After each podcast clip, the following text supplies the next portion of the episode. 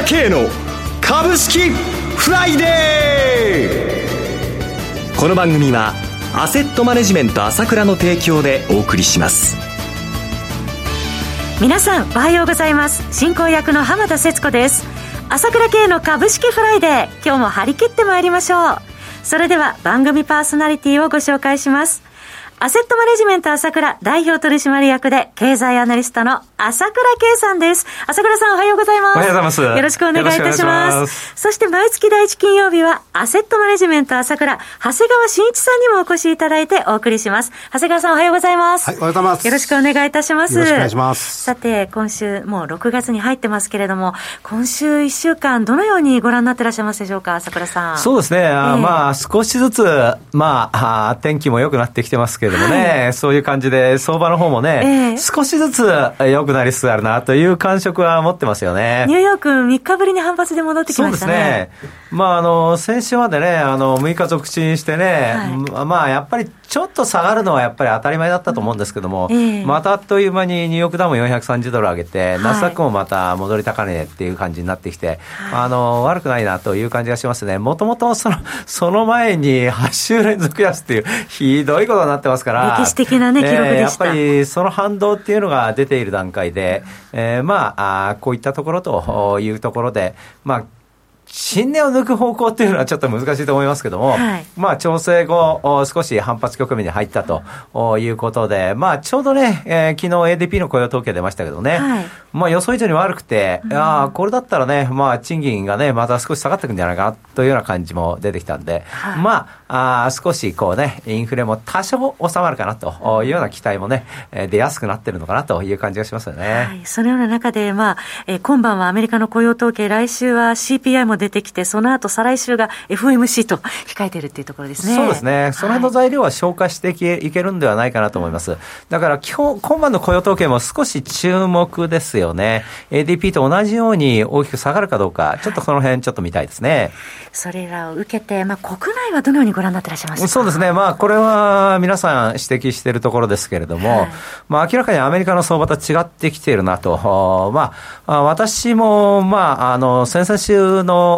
ちょうどセミナーでもお話したんですけれども、はい、まあ、いずれニューヨークダウと日経平均が逆転する時が来るんじゃないかというようなお話したんですけれどもね、えー、あの、日経平均の方が上がっていって、ニューヨークダウはちょっと重いっていう感じの中で、えー、年内そういうところも来るんではないかなと思ってます。やっぱりあの、これはね、買われた銘柄と買われてない銘柄って当たり前のことなので、えー、割安なわけですから、はい、えー、その辺のところをじわじわと個人が感じながらね、えー、まだまだ、あこの、ちょっとずつ変化を感じ取ってるというところで、まだまだ重たいのはしょうがなくて、投資家は欲求不満を抱えながら ではあるんですけれども、まあ少し強くなるなというような感じでね、楽観的に見てればいいんじゃないですかね。あとあの外部要因として、朝倉さん、中国の情勢これは気をつけた方がいいですね。私はもう中国のやってることはめちゃくちゃだと思ってますので、ゼロコロナをね、解除したのはいいけど、また、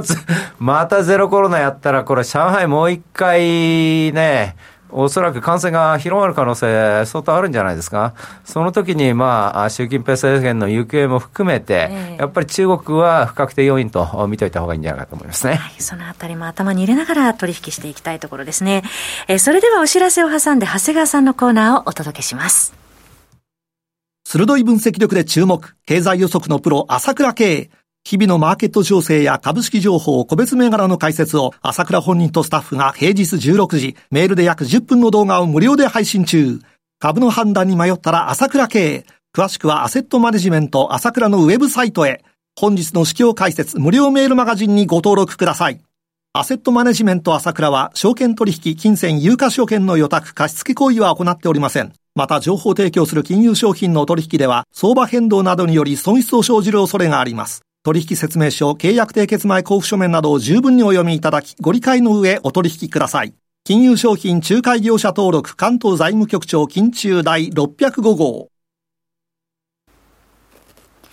ここからは、長谷川新一の株式金曜ダービーのコーナーです。一つお気をつけいただきたいのは、買い推奨するものではありません。長谷川さんの視点で注目される銘柄を挙げていただきます。投資の最終判断はご自身でお願いいたします。それでは、長谷川さん、今月もどうぞよろしくお願いいたします。はい、よろしくお願いします。早速、一銘柄目いかがでしょうか？はい、えー、 INPEXです。はい、 INPEXはコード番号1605東証プライム上場の銘柄で、昨日は34円安1567円でした。はい。まあ、石油天然ガスのですね、開発の専業ですよね。はい。で、まあ、あの、いわゆる権益を持っているわけですから、はい。まあ、原油価格、天然ガスのですね、えー、価格上昇の恩恵をですね、しっかり受けることができますよね。で、5月11日、えー、早速ですね、えー、中間、通期ともですね、えー、情報修正しました。えー、まあ、市況銘柄はですね、市況価格に業績が左右されるたびに、まあ、敬遠されがちなんですけれども、はい、まあ、原油、天然ガスともにですね、今後も、えー、需給が良く、まあ、上昇余地はありそうですので、注目です。また、為替もですね、円安メリットを享受します。えー、特にですね、今後の伸びが期待できるのが天然ガスです。はい、まあ、今後も積極的にですね、投資をする予定と。また、総還元成功40%としてですね、株主還元の強化も言ってますんで、まあ、こちらも楽しみです。まあ、サウジの増産報道でですね、まあ、ちょっと原油価格が多少下落したりですね、まあ、あの、下げてますけれども、まあ、こうした場面がですね、チャンスかもしれませんね。はい5月31日に1691年の年初来高値をつけておりましたインペックスです。続いての銘柄はいかがでしょうか？はい、えー、日本農薬です。はい。日本農薬、東証プライム上場の銘柄、コード番号4997。昨日は21円高781円でした。はい。まあ、世界的な食料不足がですね、まあ、叫ばれる中、まあ、外注からですね、作物を守る、えー、農薬は重要です。まあ、特にですね、海外に強くて、えー、6割は海外向けの売り上げです。今特に注目を浴びているのはですね、海外向けの伸長です。はい、えー、東南アジアやですね、中南米で、まあ、売り上げを増やしています。えー、特にインドやブラジルで伸びているようです。まあ、ブラジルなんかは芋虫から守るフェニックスが好調で、はい、えー、インドではですね、ウンカっていうですね、バッタのような、えー、害虫から守るですね、えー、新製品、オーケストラというのがですね、今後、大型品に育つとの見方です。えー、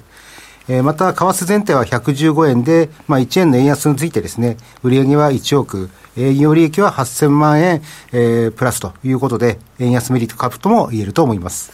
また国内でもですね、値上げは見込んでいない前提ですけれども、まあ、値上げが通る可能性もありますよね。はい。為替も1ドル130円近辺っていうところですよね、今。え続いての銘柄いかがでしょうか？はい、えー、INE です。はい。INE は、えー、東証グロース上場の銘柄コード番号4933で、昨日の終値30円高4000円ちょうどでした。はい、えー、高価格ヘアケア製品のですね、リピート率ナンバーワンの、えー、主力商品、えー、食物由来のですね、シャンプー、トリートメントの、えー、ボタニスタが、えー、好調です。新ブランドの夜もですね、非常に好調なスタートを切っているとのことです。また、美容ブランドですね、えー、サロニアも、えー、好調でですね、ヘアアイロン、ドライヤーが、まあ、絶好調と。えー、それからですね、うん、えー、無駄毛ケア用の、えー、光美顔器もですね、えー、7月8日から発売ということになります。えー、業績は好調でですね、えー、5月13日に、えー、発表された第一四半期はですね、営業利益は、えー、12億1900万とですね、えー、中間決算の、えー、8億5000万円を予想すでに抜いています。はい、まあ、会社側はですね、情報修正こそしませんでしたが、手応えは感じているようです。続いてはいかがでしょうか？はい、えー、DMG 森世紀です。はい。DMG 森世紀コード番号6141東証プライム上場の銘柄です。昨日の終値は7円安1939円でした。はい、えー、5月11日にですね、えー、発表された、えー、1クォーターの業績はですね、えー、営業利益は、前年同期比2.4倍の95億円となりました。えー、四半期でですね、過去最高で、営業利益率もですね、8.8%と過去最高に達したということです。えー、受注がですね、宇宙関連の大型案件、そして半導体、EV、えー、自動、自動化のですね、えー、ニーズの中で大きく伸びる形になって、まあ、早速通期予想もですね、えー、情報修正しました。配当も60円を70円に10円増配予想を変えました。えー、予想 PR はですね、えー、8.6倍。えー、増配を受けて配当利回りも3.61%となりました。指標面もですね、割安ではないでしょうか。えー、株価はここ2日ほどスピード調整でいい買い場になっているのではと思っています。はいえー、それではもう一銘柄お願いできますか？はい、えー、京電です。はい。えー、京電は東証スタンダード上場の銘柄です。コード番号が6881。昨日の終値6円安、623円でした。はい、えー、各種電子機器にですね、実装されるプリント基板の大手です。えー、特にですね、やっぱり 5G、IoT、えー、パワー半導体のとですね、まあ最先端のあらゆる電子機器のですね、プリント基板が、えー、高多層化、ビルド化の方向です。えー、この恩恵に預かっています。えー、そしてですね、3年で200億円を投資して、えー、この分野のですね、設備投資を行っています。えー、5月24日にはですね、えー、大型案件の受注内諾でですね、えー、早期な生産体制を、構築をですね、要望されて、えー、タイにですね、EV 向けの、えー、多層基盤量産工場をですね、建設することも発表されました。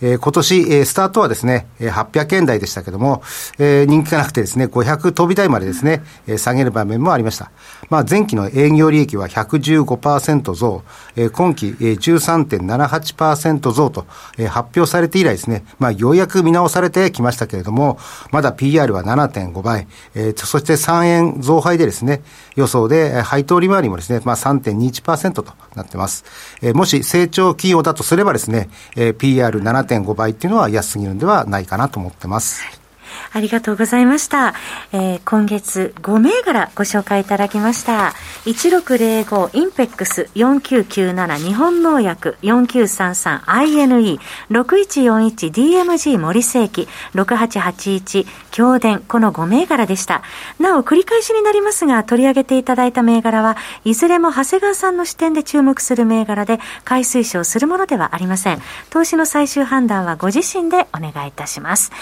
さて、えー、現在シンガポール日経先物の寄り付き295円高の27,760円、えー、そして日経先物は、えー、8時45分27,720円で寄り付いて現在は27,730円ということですね。もう少しお時間があるようですので朝倉さんに、えー、お話ちょっと伺いましょうか。えー、高く入ってきましたね。そうですね。はい、あのー、やはりあのー、こうもともとやっぱりちょっとこう上に行きたがってる感じもしますよね。えー、こう見てると、はい、あのー、先ほども言いましたけども、アメリカなんかと違ってね、はい、少しずつ少しずつ上に行きたがってる感じがしますよね。えー、まあ、確かに価格帯がちょうど一番重いところなんで、はい、重たくなっちゃうっていうのはしょうがないんですけれども、えー、まああ、先ほども言いましたけど、まあね、あの、天気と同じで、徐々に徐々に投資家の気分も温まりながら、まあ、あも持ち高もよくなりながら、そういうの繰り返し、あのそういうの平だからというところですからね、えーはい、夏に向けてステップというところじゃないですかね。はい。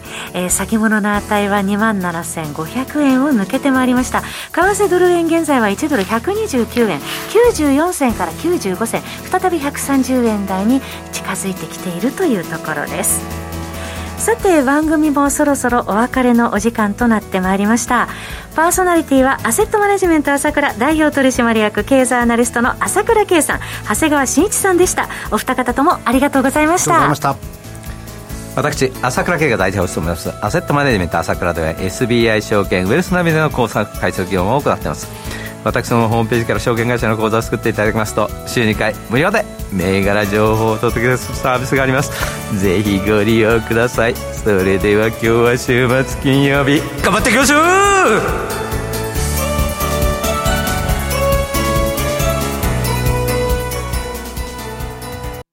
この番組はアセットマネジメント朝倉の提供でお送りしました。